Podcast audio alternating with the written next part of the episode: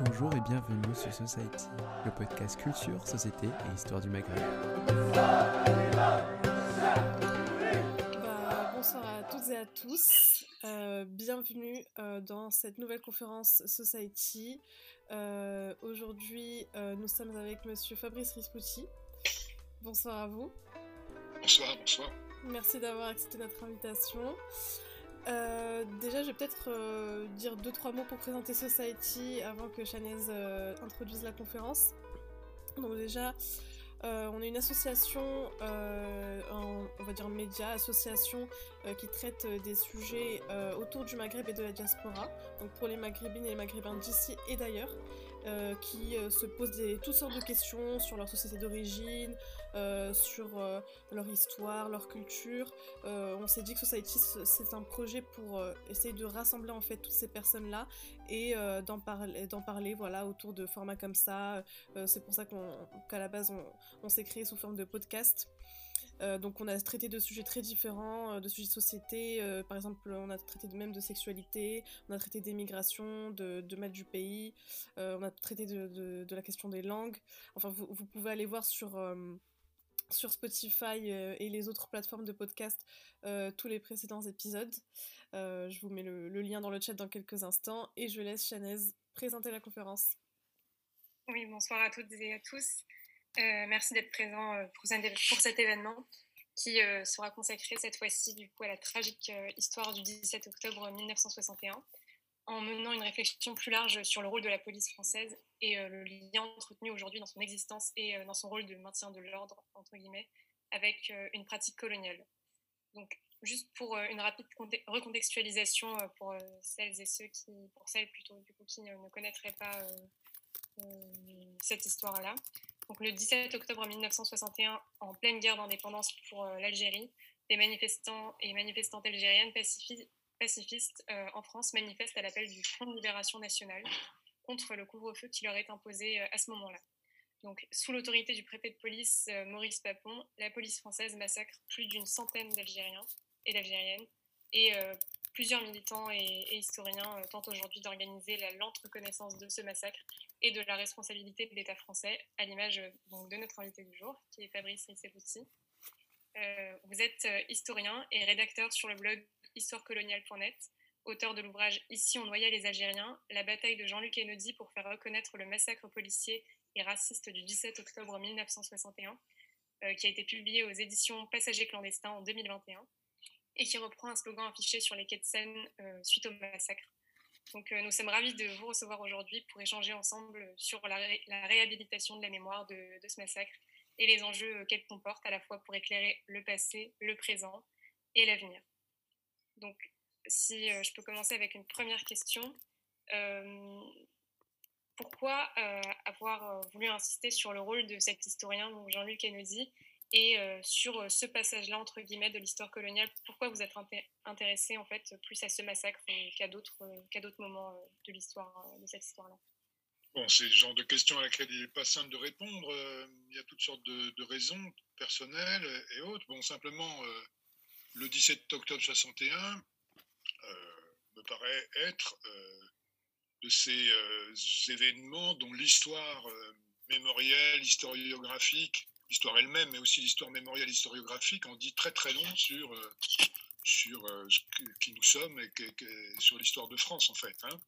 Bon, puisque ce que je raconte dans mon livre, c'est pas. Donc, mon livre n'est pas un, livre sur les événements eux-mêmes d'octobre 1961. Euh, pour ça, j'ai apporté quelques livres. Pour ça, vous avez par exemple aujourd'hui une somme euh, de deux historiens britanniques qui s'appellent Jim House et Neil McMaster, euh, qui, fait, qui est aujourd'hui l'ouvrage de référence hein, depuis euh, 2008, je crois, sur les événements eux-mêmes. Mon livre, il raconte donc le combat qui a, dû être mené de façon décisive par Jean-Luc Kennedy notamment, mais pas seulement, pendant euh, plusieurs décennies pour euh, établir les faits, déjà, hein, tout simplement, d'un événement qui s'est pourtant passé en plein Paris et sous le, regard de nombreux témoins, et pour euh, obtenir quelque chose qui n'est toujours pas obtenu, qui est la reconnaissance officielle, publique, de, cette, de ce massacre qui est véritablement un crime d'État. Je ne sais pas ce qui s'est passé là. On juste un problème technique, pas de souci. Oui, oui. voilà. Donc, je pense que en ces derniers temps, je commence souvent mes présentations par rappeler ce qui s'est passé le 16 octobre 2021, donc la veille du 60e anniversaire du 17 octobre. On a vu le président de la République française se rendre au pont de Beson, dans banlieue parisienne, qui est un des lieux du, crime du 17 octobre, parce qu'il y a de nombreux lieux concernés, qui s'est livré à un curieux exercice euh, de politique mémorielle, qui a, qui a déposé une gerbe euh, au bord de la Seine, en présence d'un certain nombre d'invités, sans prononcer le moindre mot. Euh, c'était une cérémonie entièrement muette, comme si il n'était pas possible, en fait, il n'est pas possible, effectivement, aujourd'hui encore par le président, pour le président de la République, de mettre les mots qui, doivent être mis sur cet événement. Euh, moi, il se trouve que ce jour-là, j'étais invité sur un plateau de télé à France Info et on m'avait demandé de faire un truc que j'avais jamais fait, que je ne referai plus jamais d'ailleurs, qui était de commenter en direct la cérémonie qui était filmée euh, au pont de Beson. Alors, il y avait vraiment très, rien à dire puisque, euh, puisque la cérémonie était muette. Et alors, ce qu'on nous a dit, c'est qu'il faut attendre la fin de la cérémonie et à ce moment-là, il y aura un communiqué de l'Élysée qui expliquera le contenu de cette, euh, le sens de cette initiative. Et alors, le, communiqué, évidemment, personne quasiment ne l'a lu, hein, c'était pour. Euh, il est tout à fait stupéfiant, puisque aucun des mots qui doivent se, se, trouver dans un communiqué sur le 17 octobre ne, ne, s'y trouve. Le mot police n'y figure pas, le mot racisme, le mot colonisation. Euh, on désigne, hein, alors il y a des erreurs, ou entre guillemets, historiques majeures, et puis on désigne un seul coupable, un individu qui répondait au nom de Maurice Papin, dont la fonction de préfet de police n'est même pas indiquée. Voilà. Alors, euh, je, lance ça au début pour, montrer qu'en réalité, euh, c'est euh, toujours un, gros cadavre puant dans les placards de la République française et qu'on n'est toujours pas en mesure de le regarder en face. Parce que le regarder en face, évidemment, ça impliquerait, ça impliquerait de, euh, revenir sur un certain nombre de choses comme les violences policières, le racisme systémique euh, dans la police et dans la société française, et que ça, ma foi, politiquement, aujourd'hui, en 2022, euh, j'ai pas besoin d'insister sur l'extrême droitisation politique française, ben, c'est encore moins possible que ça ne l'était peut-être dans les années 90, par exemple. Voilà. Et euh, oui, justement, pour revenir un petit peu sur euh, euh, les, mémoires et les, les, différentes mémoires autour de cet événement, parce que le, temps a passé évidemment, et on observe différents groupes de mémoires qui se qui s'entrechoquent en fait sur, sur le 17 octobre 61 et sur la guerre d'Algérie de manière générale.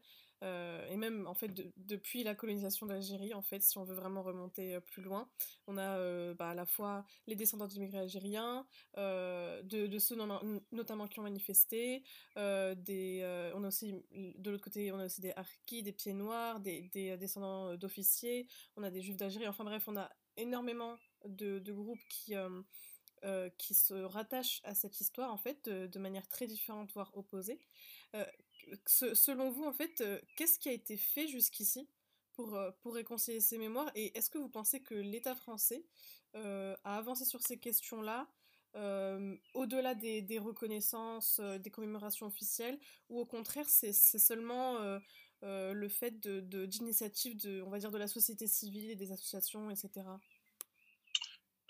Me posez une question qui nous éloigne un tout petit peu du 17 octobre, mais pourquoi pas Alors écoutez, pour moi, cette histoire de réconciliation des mémoires, c'est une tarte à la crème euh, promue par l'Élysée, par notamment. Euh, bon, il y a beaucoup de choses à dire. Hein. Euh, vous savez, la guerre des mémoires, ça n'existe pas en réalité. Il y, y, a une opposition dans les, parmi les gens qui prétendent représenter certains, certaines communautés qui sont supposées exister mais tout ça n'a pas de réalité. Vous savez, les pieds noirs, ça n'est absolument pas un groupe homogène, les juifs algériens non plus, les algériens non plus. Et tout ça, donc, euh, c'est un petit peu la continuation de la problématique coloniale qui consistait justement à, partager comme ça les. Alors évidemment qu'il y a des mémoires divergentes et, opposées, si vous voulez, mais moi je pense, si vous voulez, sur le fond de l'affaire, pour aller vite là-dessus, c'est que ce discours de politique mémorielle qui a été promu par, Macron au cours de son, septennat, de son quinquennat, pardon, je retarde un peu, euh, il vise en fait à éviter toujours et encore de parler de la question qui se pose à la République française par rapport à la guerre d'Algérie, mais la guerre d'Algérie n'est que la conclusion, l'aboutissement de 132 ans de colonisation. Et la vraie question, la question à laquelle on n'est toujours pas capable de répondre et à laquelle on ne veut pas répondre, parce que politiquement, ce n'est pas euh, envisageable, c'est quelle appréciation on porte sur cet ensemble, ce bloc qu'on appelle euh, colonisation, qui n'est pas seulement d'ailleurs que la colonisation de l'Algérie, qui, a c'est quatre siècles. Hein. Euh, la première et la seconde colonisation, c'est quatre siècles d'esclavage et de colonisation. Et si on a pu, alors sur l'esclavage, se prononcer et dire qu'il s'agissait d'un crime contre l'humanité. Sur le régime de Vichy, on a pu euh, condamner. C'est toujours pas possible sur la, colonisation. Et tant que ça n'aura pas été fait, tout le reste n'a pas beaucoup de sens. Euh, voilà. Alors, euh, Macron a polarisé les choses sur la guerre d'Algérie. Vous savez, le général de Gaulle disait la guerre d'Algérie, c'est une boîte à chagrin. Pour Macron, c'est une boîte à outils électorale. Il distribue ce qu'il pense être une pommade apaisante euh, mémorielle aux différents groupes dont il imagine connaître les aspirations. Euh, voilà, euh, alors avec très souvent au mépris des réalités historiques. Hein. J'ai cité l'exemple de l'initiative sur le 17 octobre. On pourrait parler de ce qu'il a fait sur les, de la reconnaissance officielle des souffrances des pieds noirs, où il reprend purement et simplement une vision des événements issus directement de, ce qu'ont raconté les ultras de l'Algérie française, hein, par exemple en minimisant gravement le rôle d'une organisation terroriste euh, extrêmement meurtrière qui était l'OAS, hein, qui disparaît quasiment euh, complètement alors qu'elle a joué un rôle absolument majeur. Bon. Donc pour moi, si vous voulez, euh, et je ne suis pas le seul historien à être sur cette position, on, est, on est dans des initiatives qui, font, qui sont là, qui font écran à, la problématique majeure, c'est une problématique à la fois éthique, euh, politique majeure, qui est euh, qu'est-ce que la République française en 2022 euh, a à dire sur ces quatre siècles durant lesquels la France a été à la tête d'un système d'oppression qui était le système colonial, au cours duquel un nombre extrêmement important de crimes de masse ont été commis, de crimes contre l'humanité. Hein voilà, ça, ça n'est toujours pas fait. Alors on a eu un candidat euh, qui en 2017 à Alger, pas à Paris, euh, a dit euh, la colonisation est un crime contre l'humanité. C'est un candidat qui avait bien senti à ce moment-là que dans la société française, il y a une demande très forte à ce qu'on appelle au décolonialisme, hein, tout simplement. Et puis, euh, cinq ans plus tard, on a un président de la République qui fait la chasse à ce qu'il appelle le décolonialisme, le séparatisme, etc., qui vient de dire qu'il était euh, contre le déboulonnage des statuts, donc il pense qu'on doit continuer à honorer euh, des criminels contre l'humanité comme le, le, comme par exemple, hein, grand massacreur de, civils algériens. Voilà. Donc voilà ce que j'ai à dire là-dessus. Alors, vous, écoutez, je ne sais pas très bien de combien de temps on dispose. Si je, je suis trop long, j'ai tendance évidemment à être trop long. N'hésitez pas à me couper ou à me faire signe que ça suffit comme ça. Euh, non, non, ça va, vous n'étiez pas trop long. Mais justement, pour rebondir sur euh, ce que vous disiez, euh, j'ai, parce que je vous suis un peu sur Twitter, et je voyais que à l'ouverture de certaines archives là récemment, il y a quelques mois, vous, aviez dit en fait qu'il ne fallait pas s'en réjouir immédiatement et puis commencer à voir aussi quelles étaient les conditions et euh, ce que ça va poser comme problématique. Euh, alors, à la fois, est-ce que vous pensez que cette ouverture justement donc, va dans le bon sens quand même ou pas? Et euh, à votre avis, de quoi cette frilosité du président de la République à nommer explicitement les responsables en fait est-elle le nom d'un phénomène plus global qui structure la société française? Écoutez, le président Macron, il veut être réélu le plus largement possible et il ne veut pas fâcher euh, la droite et l'extrême droite, donc il chasse les voix euh, sur tous les sujets, pas seulement sur celui-là évidemment. Et donc on ne peut pas attendre de lui euh, qu'il aille très loin sur ce terrain. Voilà. Alors pour ce qui est des archives, vous savez, la bataille pour les archives, je la raconte aussi dans mon livre, puisqu'elle a, elle a commencé disons dans les années 90, hein, puisque le verrouillage des archives, c'était une des garanties qu'avaient le pouvoir et les principaux partis politiques impliqués dans la guerre d'Algérie et dans le 17 octobre en particulier, de, garantie que ça ne sorte jamais. Hein. Donc on a, les archives ont été véritablement verrouillées jusque dans, euh, les années 90. Et Jean-Luc Enaudi est un de ceux qui a mené une bataille pour arriver à consulter les archives de la police, les archives de la justice sur le 17 octobre. Bon, depuis, il y a eu une loi qui était relativement euh, libérale, on va dire, en matière d'archives, c'est la loi de 2008, qui a dit que tous les documents, euh, une fois un délai de 50 ans passé, pouvaient être librement consultables, sachant que les autres pouvaient l'être sur dérogation. Hein. quand un chercheur voulait consulter euh, les archives de la guerre d'Algérie, il pouvait demander une dérogation, euh, donc un passe-droit, et l'obtenir. Ce qui a, été relativement plus fréquent à partir des années 2000. alors, aujourd'hui, il y a eu sous Macron également euh, des, événements tout à fait stupéfiants. Par exemple, euh, enfin pas par exemple, mais en 2019, euh, on a appris que toutes les archives tamponnées secret défense, c'est-à-dire de très très nombreuses archives, des millions de documents, devenaient brusquement inconsultables, incommunicables, jusqu'à ce qu'on les ait déclassifiés éventuellement, sans qu'il y ait une obligation à le faire. Hein. Alors ça a provoqué un tollé chez les historiens, mais aussi chez les archivistes et chez de nombreux citoyens. Il y a un recours au Conseil d'État qui a été déposé, qui a cassé euh, cette, euh, cette instruction qui s'appelait l'IGI 1300. Bon, donc retour à la loi et communicabilité de toutes les archives, qu'elles soient tamponnées secret défense ou pas. Et puis, dans la foulée, euh, donc, alors, alors ça, ça avait été fait alors même que le président de la République ne cessait de dire qu'il ouvrait les archives. Hein. En réalité, son gouvernement les refermait. Donc là, on voit aussi peut-être qu'au sein de l'État français, euh, euh, tout le monde n'est pas d'accord du tout hein, pour ouvrir les archives, en particulier, en particulier du côté de l'armée, des services de renseignement. Euh, il y a la, volonté de ne pas les ouvrir. Et, de fait, après que le Conseil d'État ait cassé cette instruction qui rendait les archives incommunicables. La majorité présidentielle s'est empressée de voter une nouvelle loi, donc en, juillet 2021, euh, qui rend incommunicable un certain nombre d'archives à la demande des, des, services de renseignement. Et on vient d'avoir un exemple très précis. Il y a une revue là qui s'appelle la revue 21, une revue de reportage qui, va sortir euh, ces jours-ci, si ce n'est pas aujourd'hui ou demain, un dossier très intéressant sur l'utilisation d'armes chimiques par l'armée française euh, contre les indépendantistes algériens.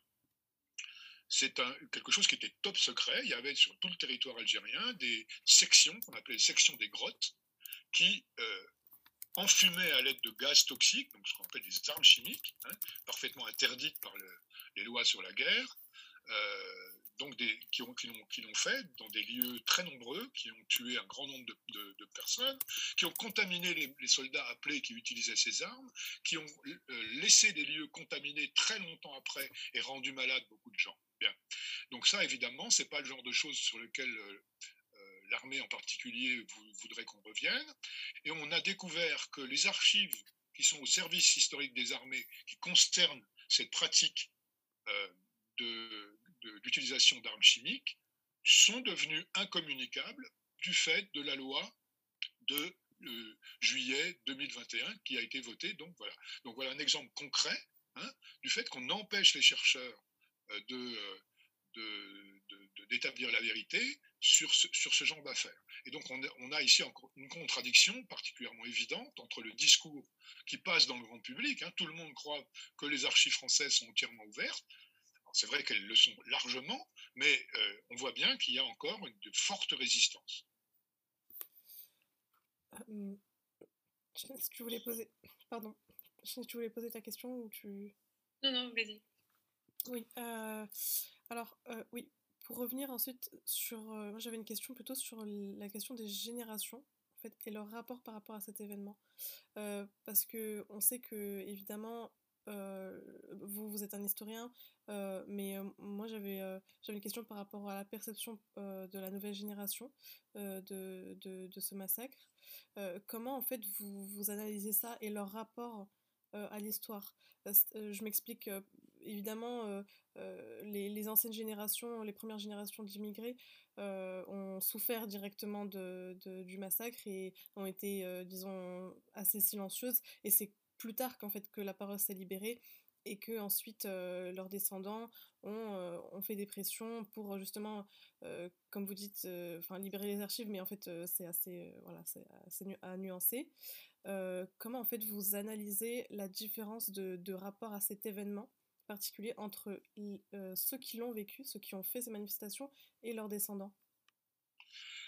Alors écoutez, là encore, c'est une question dont je ne suis pas, pas, vraiment spécialiste. Moi, ce que je peux vous dire, c'est que il y a quelque chose. Alors, évidemment, la, génération qui a vécu, alors pas seulement le 17 octobre, parce que le, 17 octobre 61, c'est un chrononyme qui désigne en fait une période de, que les historiens britanniques que je citais tout à l'heure qualifient de période de terreur d'État appliquée en France euh, à l'encontre de l'immigration algérienne. Hein.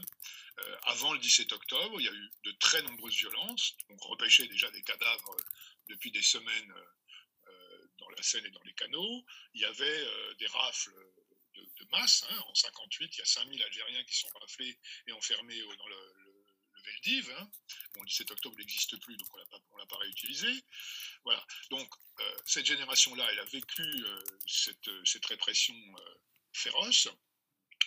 Et elle, a, on lui a, alors, elle en a peu parlé à ses enfants, d'après ce qu'on peut peut dire comme ça, même s'il n'y a pas d'études très précises qui aient été faites. Et euh, ce qui s'est produit en fait d'essentiel, c'est dans les années 70 et 80, c'est les mouvements euh, de jeunes immigrés, pas seulement algériens d'ailleurs, ou enfants d'Algériens ou descendants d'Algériens, les mouvements antiracistes de protestation contre les crimes racistes qui continuent à se produire en France de façon massive, par exemple à Marseille dans les années 70, qui étaient parfois des crimes policiers racistes, impunis, hein, systématiquement impunis.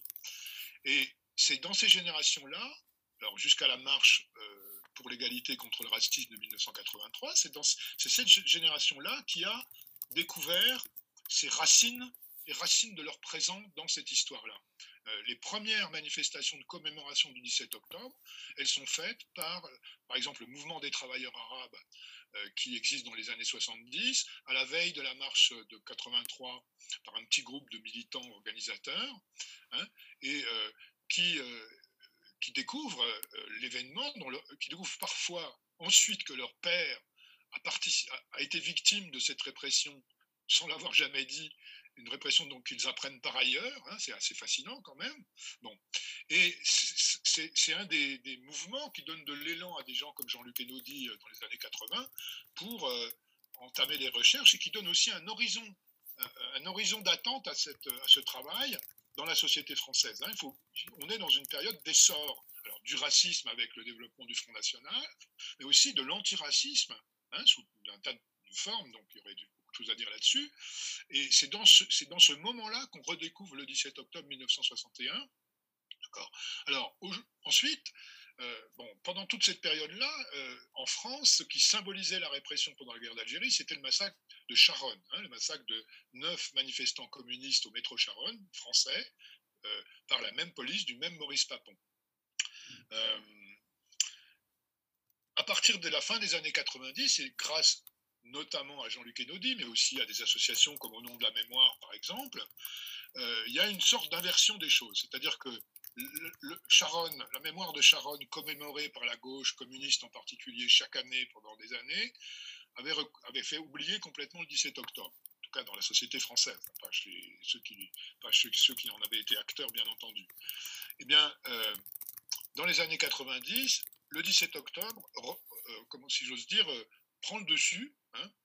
Euh, et c'est particulièrement évident aujourd'hui. Hein. Euh, là, on a commémoré euh, Charonne.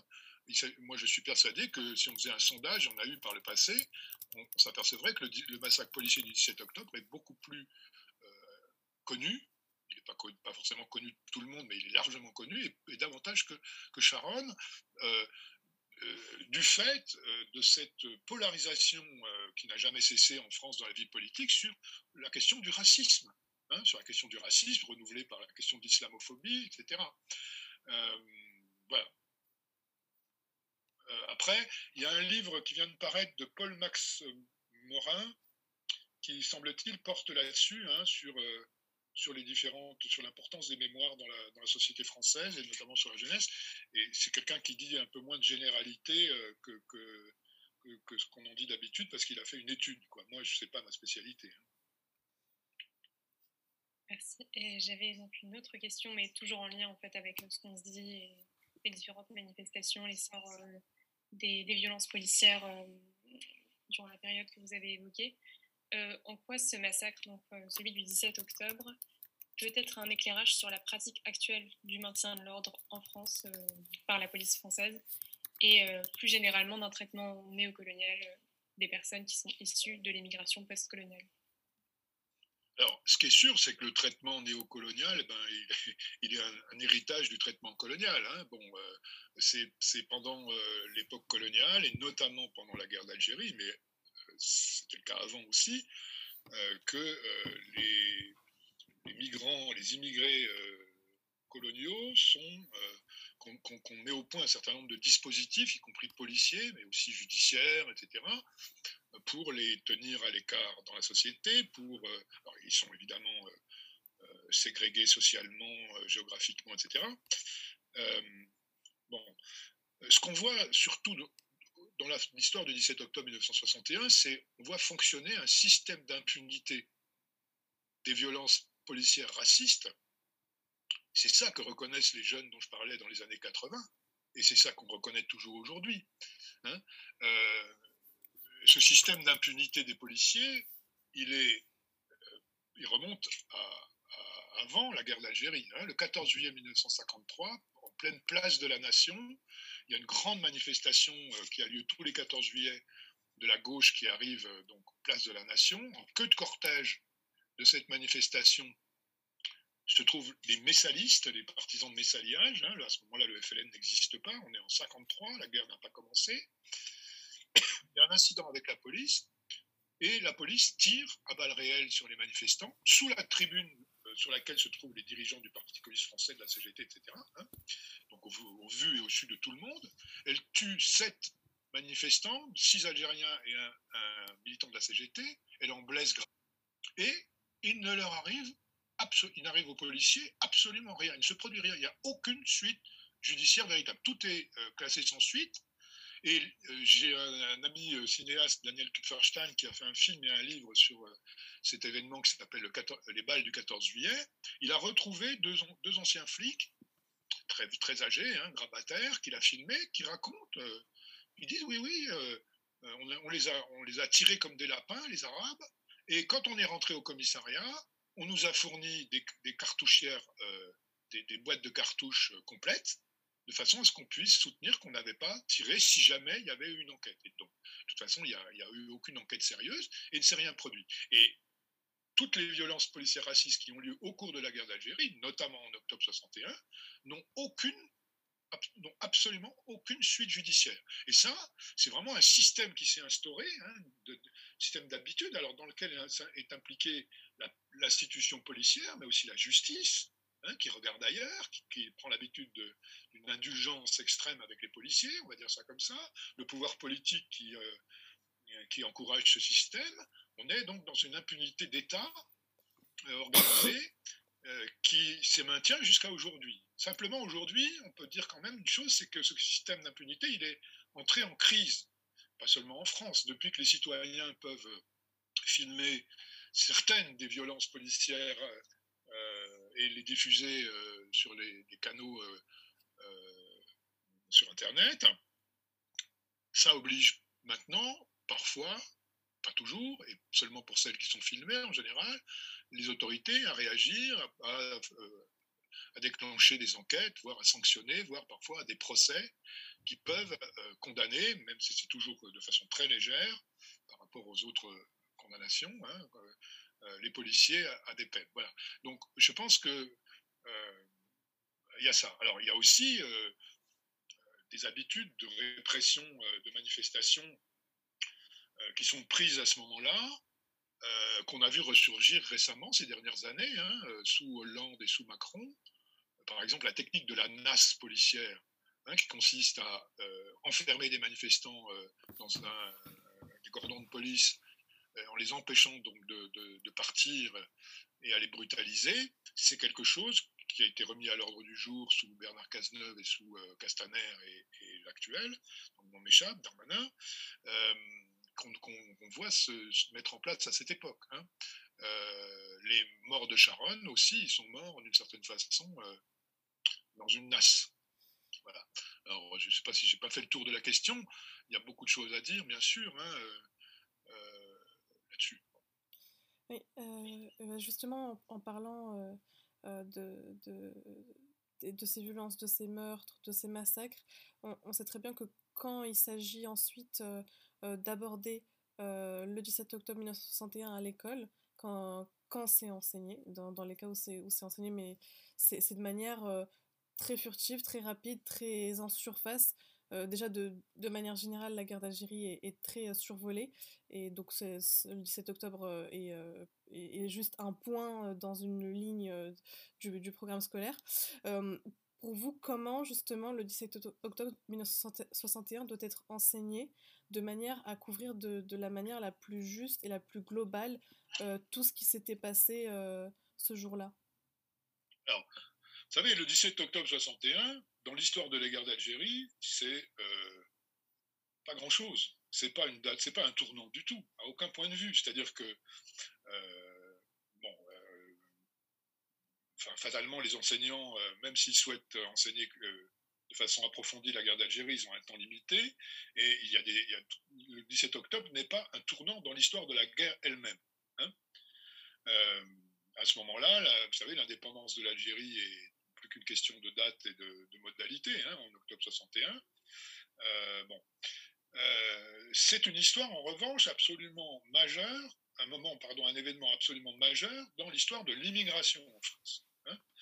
Et alors, euh, vous disiez que la guerre d'Algérie est peu, est, pas bien enseignée, etc. Je suis assez d'accord. Alors, l'histoire de l'immigration, elle l'est encore moins. Hein.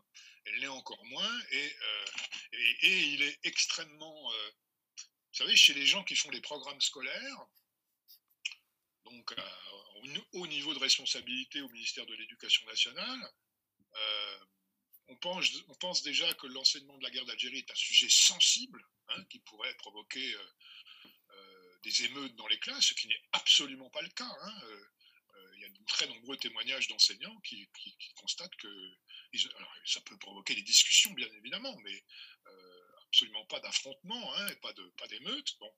Mais alors, enseigner aux petits Français que la police de la République de De Gaulle a massacré au faciès les Algériens et, en les jetant dans la Seine notamment, c'est encore plus sensible pour eux. Hein. Alors, euh, c'est donc des choses qui sont, quand elles sont présentes, moi j'avais un petit peu regardé les manuels euh, de lycée euh, quand j'ai écrit la première version de ce bouquin.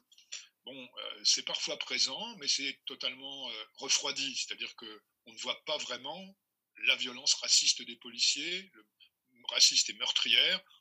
alors, c'est présenté, voilà, de façon un peu euphémisé. Euh, bon, alors, euh, c'est l'histoire de l'immigration tout entière qui n'est pas, qui n'est pas correctement enseignée, l'histoire de, des luttes, alors l'histoire du racisme en France, hein, n'est pas du tout enseignée. On fait un petit point sur l'essor du Front National, etc. Mais bon, l'histoire des luttes antiracistes qui n'ont jamais cessé. Vous savez, quand il y a eu le mouvement Black Lives Matter, euh, après l'affaire de George Floyd, on nous a dit en France et que la génération Adama Traoré, hein, vous savez, a manifesté en printemps 2020, on entendait partout dire oui, mais vous importez des problématiques américaines, c'est pas, en France, c'est pas du tout comme ça. Hein, voilà. En réalité, si, si, on peut dire des bêtises pareilles, c'est que toute cette histoire des luttes antiracistes, de l'immigration elle-même, hein, elle est complètement occultée. On revient là ces derniers mois, hein, c'est très récent. Par exemple, il y a eu plusieurs podcasts et, articles sur le mouvement des travailleurs arabes, qui est quand même une organisation qui a organisé la seule et unique grève antiraciste d'immigrés en France, avec un certain succès dans le sud de la France.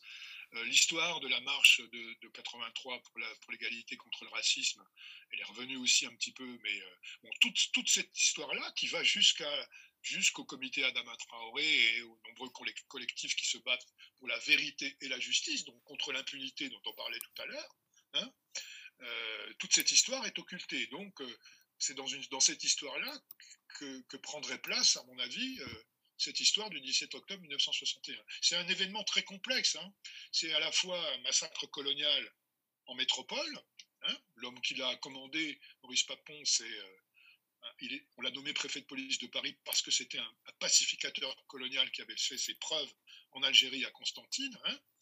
Il dit lui-même ce que je fais à Paris avec la police, c'est ce que le général Massu a fait avec les parachutistes à Alger en 1957. C'est la bataille. Il a appelé ça la bataille de Paris c'est d'ailleurs le, titre que Jean-Luc Kennedy a donné à son livre en reprenant, euh, euh, les mots de Papon. Euh, il, a dit, moi, je, fais à Paris la bataille d'Alger avec la police. Hein. Bon, on est dans un massacre colonial. Les gens qu'on tue, qu'on ne va même pas pouvoir compter, qui sont, sont, décolonisés, dont la vie compte peu, voire pas du tout. Hein. et c'est aussi, donc, dans l'histoire de l'immigration en France, pas seulement algérienne, le début de quelque chose qui n'a pas vraiment cessé, c'est clair. Hein euh, voilà. J'ai un peu perdu le fil, je ne sais plus à quelle question je répondais, mais. Euh, On profite juste aussi pour signaler euh, la parution récente, donc c'était l'année dernière ou il y a deux ans, je crois, de l'ouvrage de Rachid Abrahim qui s'appelle La race tue deux fois et qui fait justement une anthologie des crimes policiers en France. Et dans cette perspective-là on a eu euh, deux, questions, oui, deux questions sur. Alors la première, euh, peut-on s'interroger sur le fait que l'ouvrage le plus récent, euh, ou en tout cas le plus complet sur le sujet, ait été écrit par des Britanniques, et ce n'est pas la première fois que les Britanniques écrivent des livres pertinents sur la guerre d'Algérie, de même que les premiers documentaires les plus intéressants sur le sujet. Cela reflète-t-il l'impossibilité, ou du moins le tabou, de ce type de discours en France sur cette question? Oui, alors on peut déjà s'interroger, premièrement, c'est ce que je fais dans mon bouquin, sur le fait que ce soit un non-historien, un non-universitaire, un type qui était éducateur à la protection judiciaire de la jeunesse, qui a le premier euh, établi les faits hein, sur le 17 octobre dans son livre La bataille de, Paris, en 1991, hein, à une époque où euh, bah, par exemple, la très jeune étudiante Sylvie Thénault, qui est aujourd'hui une historienne euh, confirmée de la guerre d'Algérie, elle faisait ses études, elle, propose un sujet de mémoire de maîtrise à un grand professeur de l'université française. Elle veut faire euh, quelque chose sur le 17 octobre, justement, parce qu'elle elle en a entendu parler dans les mouvements antiracistes dans son lycée à Argenteuil. Et le grand professeur lui dit Mais qu'est-ce que c'est que cette idée Il l'écrit d'ailleurs, ça m'a paru complètement incongru, et il lui a dit Attention, ne faites pas un travail militant. Hein. Alors, c'est donc en dehors de l'université, mais ce n'est pas la première fois. Hein, sur la commune de Paris, c'est en dehors de l'université que le, premier travail a été fait. Sur Vichy euh, aussi, et Robert Paxton, américain, euh, est celui qui a mis les pieds dans le plat hein, euh, à propos de Vichy et de sa complicité dans, le, dans la Shoah. Et effectivement, le gros travail universitaire de référence aujourd'hui, il est fait par des universitaires qui ne sont pas français. Euh, alors bon, il y a eu quand même des travaux, par exemple sur la torture, ceux de Raphaël Branche hein, euh, en 2000, euh, faits dans l'université française. Mais effectivement, jusqu'à une date très récente en tout cas, on ne peut pas dire que la recherche sur les crimes les, crimes commis euh, pendant la colonisation euh, ont été euh, particulièrement travaillés dans l'université française. Et Jean-Luc Enaudi disait, quand on travaille sur les crimes d'État comme cela, c'est mieux de ne pas avoir à se soucier de sa carrière universitaire. Bon, voilà. J'espère que j'ai répondu. Avec les archives, parce que je me demandais si c'était finalement un signe d'ouverture et peut-être qu'il allait dans le bon sens. en parallèle, à côté de ça, avec cette pseudo-ouverture donc, et cette ce soudain engagement d'Emmanuel Macron pour la reconnaissance de crimes passés pendant la guerre d'Algérie, etc. on avait quand même Frédéric Vidal qui tenait à côté tout le discours sur l'islamo-gauchisme, la diabolisation des chercheurs et qui le tient toujours d'ailleurs. Et nombre de ses soutiens aussi l'ont fait. Donc voilà, ça montre bien le, le, deux poids deux mesures qui se tenait dans les discours de l'État à ce moment-là. Euh, alors, deuxième... On a une autre euh, remarque aussi de la même personne, donc qui nous dit euh, quand on parlait de sur la question de, de l'enseignement justement du 17 octobre, par rapport à cet enseignement, il est aussi intéressant de voir que l'on en sait plus au niveau lycée notamment sur le racisme aux États-Unis et, et, sur l'immigration aux États-Unis que sur ce qui se passe en France. Est-ce que vous avez une réaction? c'est QFD, c'est ce que c'est ce que c'est un peu ce que je voulais dire tout à l'heure. Hein. Donc l'antiracisme, le, racisme, c'est mal aux États-Unis, l'antiracisme, c'est bien aux États-Unis, et en France, euh, ça n'existe guère, quoi. Oui, oui, oui. c'est un paradoxe intéressant, effectivement. Euh, oui, et on a une autre question donc de Hamza. Euh, dans l'ouvrage, vous mobilisez le terme troupe en appelant le racisme qui est infusé. Euh, analysant le Moyen-Orient, je tombe souvent sur cette idée de masse, de troupe et de gens qui semblent ôter la singularité des personnes. Quelle place a ce terme de masse ou de troupe dans la, loupe à travers laquelle on étudie des faits comme le 17 octobre? Alors, je pense que euh, la personne qui pose cette question fait allusion au passage où j'analyse je, le livre qu'a écrit Maurice Papon, sorte de livre de mémoire où il, fait, il raconte à sa façon très particulière ce qui s'est passé le 17 octobre. Effectivement, il ne cesse d'utiliser un vocabulaire comme celui-là. Alors, c'est les hordes, hein, c'est plus que la troupe, c'est les hordes. Alors, la troupe, c'est la troupe du FLN, c'est-à-dire que les Algériens qui sont là euh, sont. Euh, alors, à la fois, ils sont terrorisés par le FLN et donc ils sont venus parce qu'ils sont, ils sont obligés. Euh, et en même temps, ils sont les troupes complètement euh, euh, dépourvues de tout jugement et de toute capacité politique. Quoi, hein. De toute façon, c'est la vision coloniale typique. Hein. C'est-à-dire qu'on parle de gens qui n'ont pas de capacité politique. Et d'ailleurs, la répression, elle consiste à empêcher ce scandale absolu, cette obscénité pour la République de l'époque, de voir des Algériens oser se prendre pour des citoyens euh, réclamant leurs droits, puisque je rappelle qu'ils manifestent contre une discrimination euh, euh, raciste, hein, un couvre-feu qui était complètement illégal, dont ils étaient les seuls, les seules victimes. Donc c'est un vocabulaire, hein, je ne sais pas si, je réponds juste, mais qui est typiquement un vocabulaire de colonial. Et depuis euh, la bataille pour la reconnaissance de ce massacre et encore aujourd'hui, euh, à votre avis, quelle place doivent prendre, euh, les, doivent prendre les associations, les militants qui justement qui ne font pas de la recherche à proprement parler, mais qui contribuent justement à cette lutte-là? Écoutez, depuis les années 90, il y a vraiment un mouvement, alors qui s'exprime essentiellement lors des anniversaires, hein, tous les 17 octobre, pour la reconnaissance la revendication qui est celle de ce mouvement, c'est que l'État reconnaisse que c'est un crime d'État. Hein. C'est-à-dire pas euh, l'effet de la méchanceté du vilain Maurice Papon, hein, mais un crime auquel ont participé toutes les institutions de la République. C'est ça qui est difficile à admettre, hein. euh, parce qu'on parle de la présidence du général de Gaulle, on parle de Michel Debré, euh, un des fondateurs de la Ve République, c'est la République, la Ve République naissante, qui euh, euh, organise ce massacre, alors avec euh, la, complicité de la justice, la complicité de la police évidemment, la complicité des, médias dominants de l'époque, hein, qui relayent massivement les mensonges de, Papon.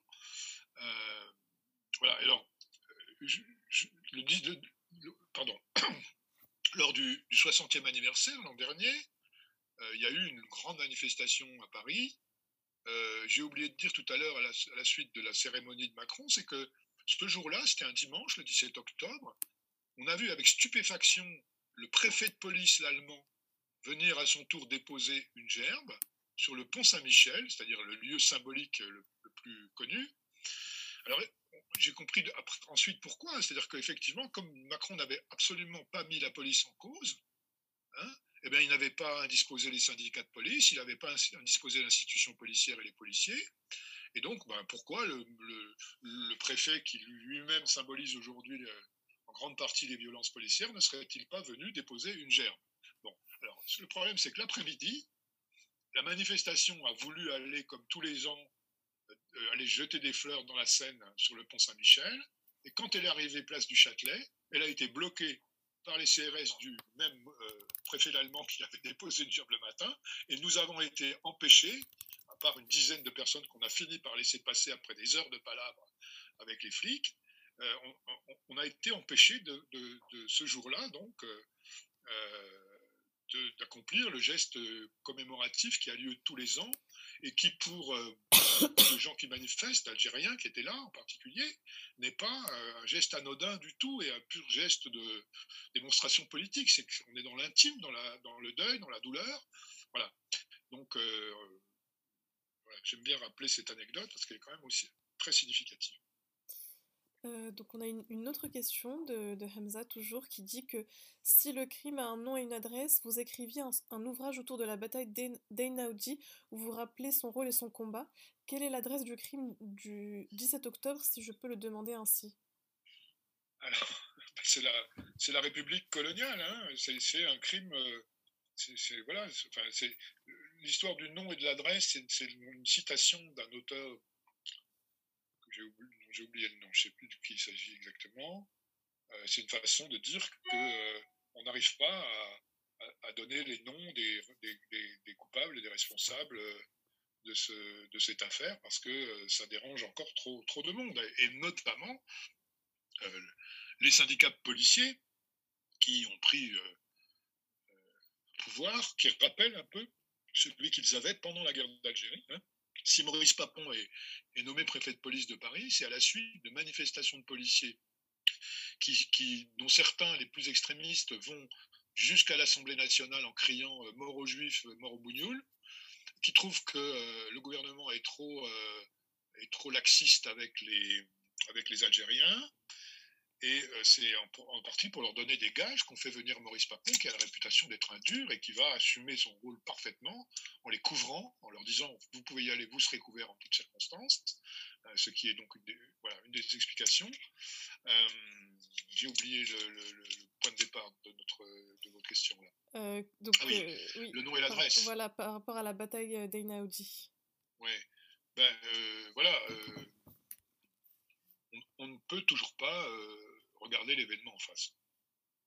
Euh, j'avais une autre une, une question sur euh, le rôle des, de la gauche en fait en France, le rôle de la gauche institutionnelle plutôt. Euh, quel constat on peut dresser en fait de, ben, vous savez, la, gauche. Tout ce qui s'est passé ces dernières années, les mouvements, Black Lives Matter, Adama Traoré, etc. quel rôle vous avez bien remarqué que dans la gauche, qu'on appelle la gauche en France aujourd'hui, il y a un clivage hein, euh, entre, disons, la gauche de tendance valsiste, euh, euh, comment dire, à tendance islamophobe, dénonçant elle aussi le décolonialisme et les atteintes à la, grandeur de, l'histoire de France, et puis une gauche qui est malheureusement plutôt minoritaire, hein, je crois, qui soutient les mouvements antiracistes. Ben, on comprend mieux euh, ces, positionnements actuels quand on regarde ce qu'a été l'attitude de la gauche pendant la guerre d'Algérie en particulier. Alors, la gauche socialiste, le Parti socialiste à l'époque s'appelait SFIO, lui, il a été compromis jusqu'au cou euh, dans, euh, dans les crimes coloniaux, hein, dans, dans, les crimes de la guerre d'Algérie. C'est le gouvernement Guy Mollet qui a voté fait voter les pouvoirs spéciaux, qui a fait prendre un tournant euh, très très brutal, encore plus brutal aux, événements, hein, à partir de 1956-57. Donc eux, ils sont compromis jusqu'au cou. Et il faut observer qu'au Parti socialiste, depuis lors, jamais l'inventaire de ce passé n'a été fait. Il n'y a eu aucune réflexion, en tout cas en, public. Hein. ça explique beaucoup de choses sur, euh, sur les positionnements ultérieurs.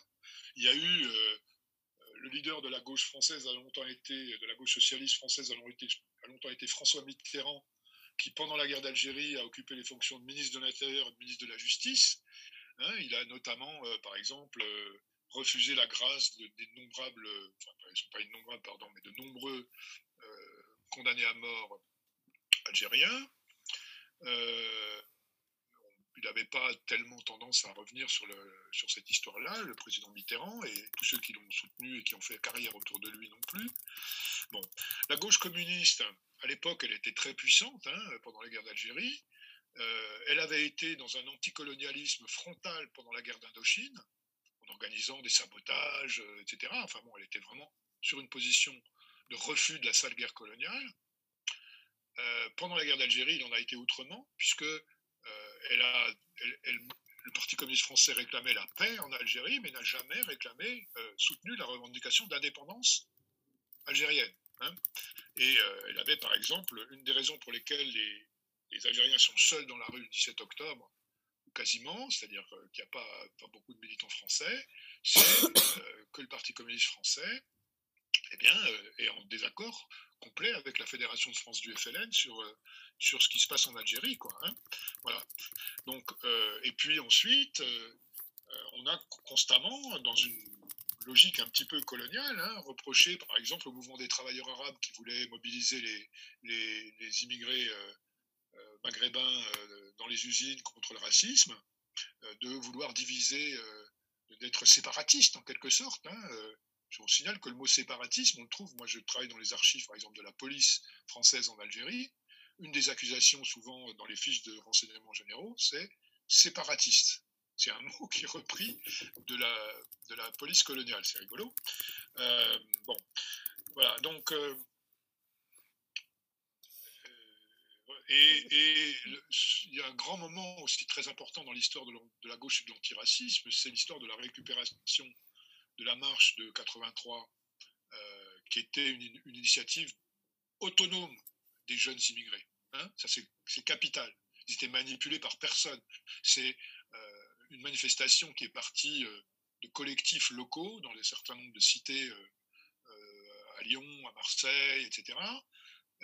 et qui se retrouve reçue par François Mitterrand et récupérée dans un mouvement qu'il détourne complètement. Il y avait une, force politique dans cette marche de 83 euh, qui détourne complètement cette force politique dans SOS Racisme, qui a été donc un mouvement qui, faisait, qui a fait de l'antiracisme moral, hein, comme si donc le problème du racisme en France, c'était seulement euh, euh, le fait qu'il y ait des gens qui réfléchissent pas bien, qui se trompent d'ennemis, etc., qui sont racistes. Or, ce que la marche de 83 dénonçait, ce que certains dénoncent encore aujourd'hui, le comité Adama par exemple, c'est le racisme structurel, le racisme systémique hein, qui existe dans la société française, dans plein de segments de la française, de l'État français aussi, dans la police notamment, mais aussi dans la justice, probablement euh, euh, dans l'éducation nationale, etc. Voilà. Donc, euh, je m'arrête là-dessus. Bah, on va terminer avec une dernière question, euh, donc euh, un petit peu plus large, toujours posée par Hamza. Merci beaucoup d'ailleurs, Hamza, pour, euh, pour, tes questions très, très intéressantes. donc, qui demande On vous qualifie aussi comme citoyen-chercheur.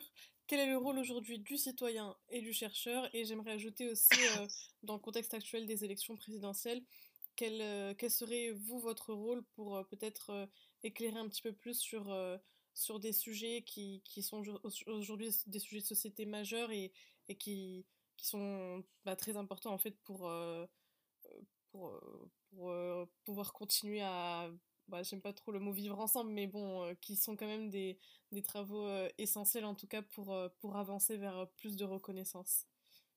Alors, l'expression citoyen-chercheur, elle s'applique à Jean-Luc Enaudi. Hein. c'est lui qui disait alors à ceux qui lui disaient mais vous n'êtes pas historien, vous n'êtes pas historien de métier, donc pour le décrédibiliser, il disait bon, d'accord, je suis pas historien, je suis un citoyen qui exerce un droit fondamental, celui de savoir ce que l'État a fait en mon nom. Bon, euh, c'est une démarche extrêmement euh, euh, importante. Hein. on est dans la, problématique de la démocratie aussi. Hein. Voilà. Alors moi, pour ma part, ce, que je peux, ce que je peux faire dans le contexte électoral, ben, pas grand-chose. Hein. Voilà, je, m'exprime comme citoyen et comme historien, comme historien sur les sujets que je connais un peu, et puis comme citoyen sur ce que je veux, dans les réseaux sociaux. Mais bon, je sais pas trop quoi vous répondre là. Vous me prenez un peu au dépourvu. voilà. C'est parfait, bah, vous avez le droit aussi. Euh, bon, bah, on va, sur ce, on va, terminer cette euh, magnifique discussion. Merci euh, beaucoup, monsieur Rispucci, pour merci à vous. tous vos éclaircissements et, et, vos contributions. Merci à ceux qui ont posé des questions. Merci aux autres d'être venus. Merci évidemment à Chanaise pour, pour cette co-animation. Bah, on vous dit en tout cas bonne soirée et n'hésitez pas. À vous aussi. Ah oui, n'hésitez pas à, écouter euh, la version podcast si vous n'avez pas pu euh, voir euh, toute la conférence. On vous dit à très bientôt sur ce Pour glisser un dernier mot, mais qui ne sera pas dans le podcast, c'est en off. On a un événement mardi soir avec une autre association qui est une association féministe à Sciences Po et qui invite Assa Traoré et Fatima Ouassak. Donc ce sera en amphi Jean Moulin pour ceux et celles qui peuvent être là. Voilà. ce sera très intéressant sans aucun doute. Merci beaucoup. Voilà. Je vous remercie. Au revoir. Merci à vous. Au revoir.